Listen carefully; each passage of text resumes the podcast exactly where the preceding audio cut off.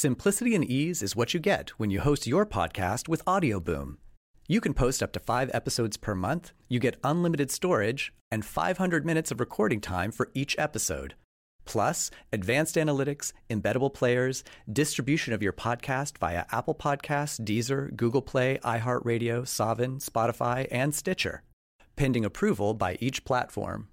Right now, you can sign up for Audioboom's $9.99 monthly subscription plan and get your first month free by using promo code BOOM. That's B O O M for one month free of hosting and distribution. Sign up for our $9.99 monthly subscription plan today. El siguiente podcast es una presentación exclusiva de Euforia On Demand. Agencia Mexicana de Investigación Paranormal.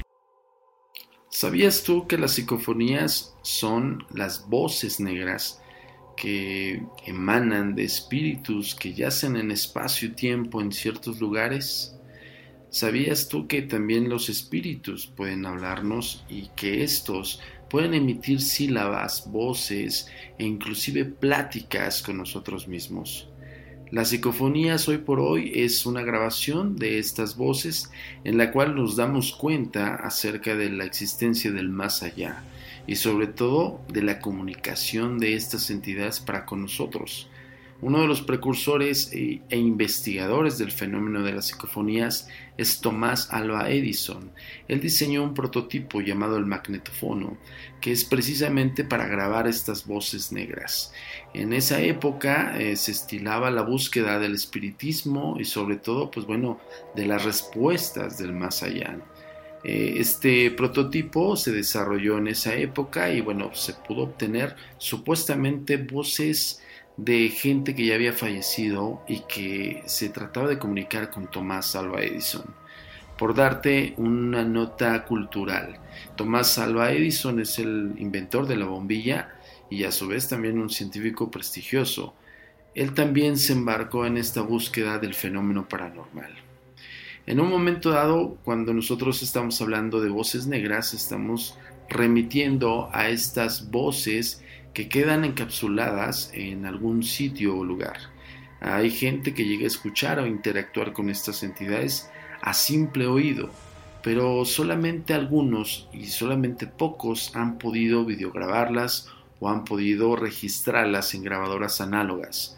Por lo regular, la cinta magnética es un elemento sumamente fundamental para la grabación de estas voces negras.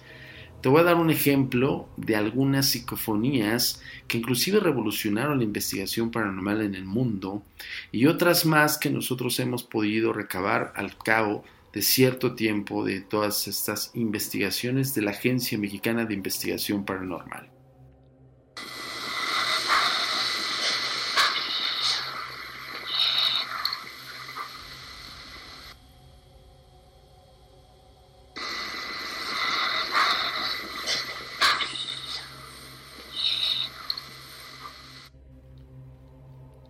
Esta psicofonía es una de las principales dentro de la investigación paranormal, pues esto nos, eh, nos da escalofrío escucharla, pero a su vez también nos hace analizar un poco la conciencia de esta entidad. Eh, se presume que es una niña que prácticamente está pidiendo el auxilio de su madre. Se siente en una nostalgia profunda y cuando escuchas hablar acerca de su madre, y acerca de los sentimientos y sensaciones que tiene esta entidad, pues te hace pensar e imaginar su estado. Pero vamos a abordar otra psicofonía también muy importante que en la cual pues bueno es notorio la voz y es este sumamente escalofriante. Sin más, vamos a escucharla a continuación.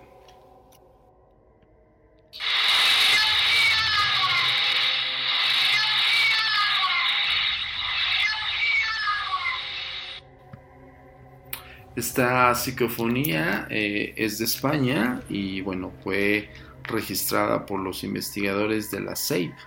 En la siguiente psicofonía te vamos a mostrar material exclusivo de la Agencia Mexicana de Investigación Paranormal. Esta psicofonía fue recabada en la época del 2006-2007, eh, donde nos fue eh, un llamado a la agencia para investigar el caso de un, de un kinder, un antiguo kinder que funcionó en el 89 y en el año 90. Aproximadamente este kinder cierra por un acontecimiento trágico. Un niño muere por un síncope cardíaco. No se sabe específicamente qué fue lo que provocó la muerte de este niño. Posterior a este acontecimiento se fue cerrado el kinder y prácticamente cinco años después fue habitado por esta familia. Una familia común que simple y sencillamente trataba de buscar un lugar apacible para vivir su vida, pero desafortunadamente es interrumpido por situaciones extrañas y sobrenaturales. Su niña de tan solo cinco años interactuaba con algún ser que ella solamente veía.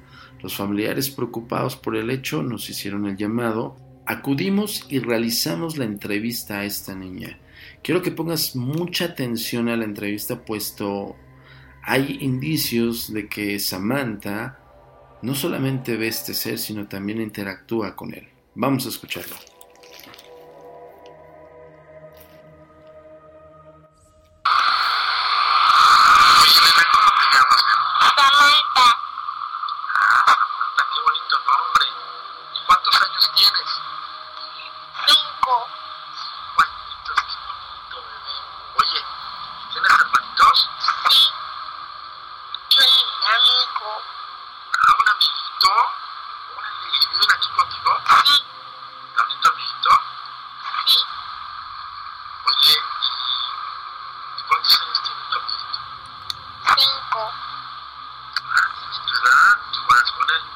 Watson.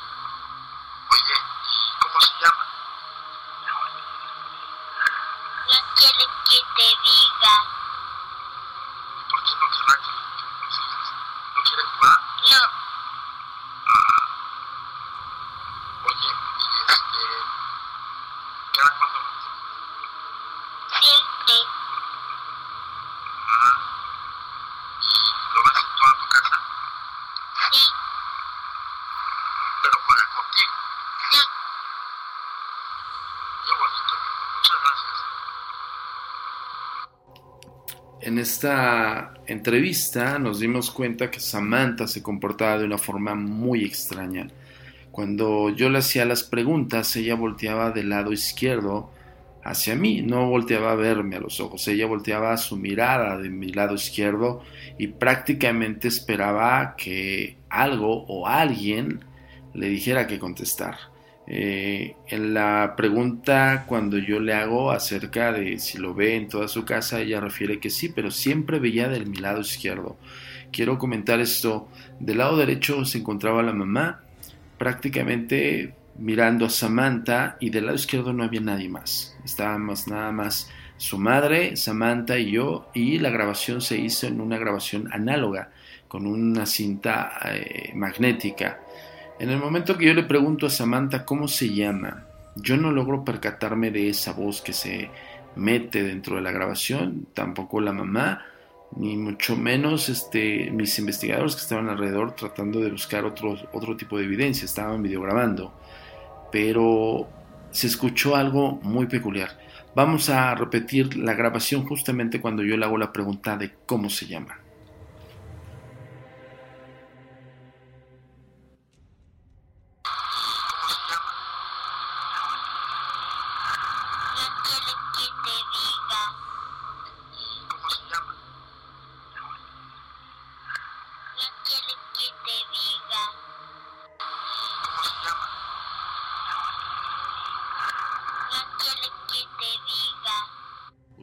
Cuando le hago la pregunta ¿cómo se llama?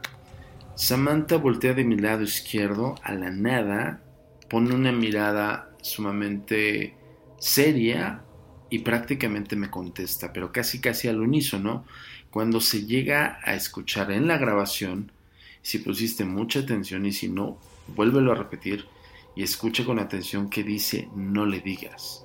Cuando yo le pregunto ¿y cómo se llama? Ella voltea hacia mi lado izquierdo y me contesta instantáneamente, no quiere que te diga.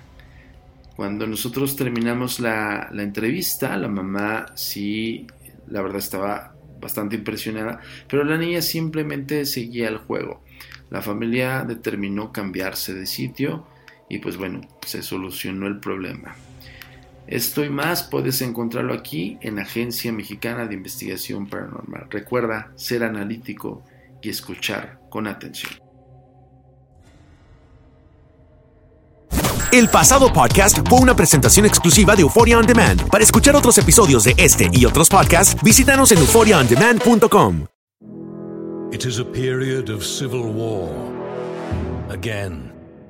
Rebel emissary Plek Dexeter and his crew travel the farthest reaches of the galaxy to explore astounding new worlds and meet weird bug creatures and stuff. This is Mission to Zix. Mission to Zix, an improvised science fiction podcast. That's Zix, C-Y-X-X. New episodes every Wednesday.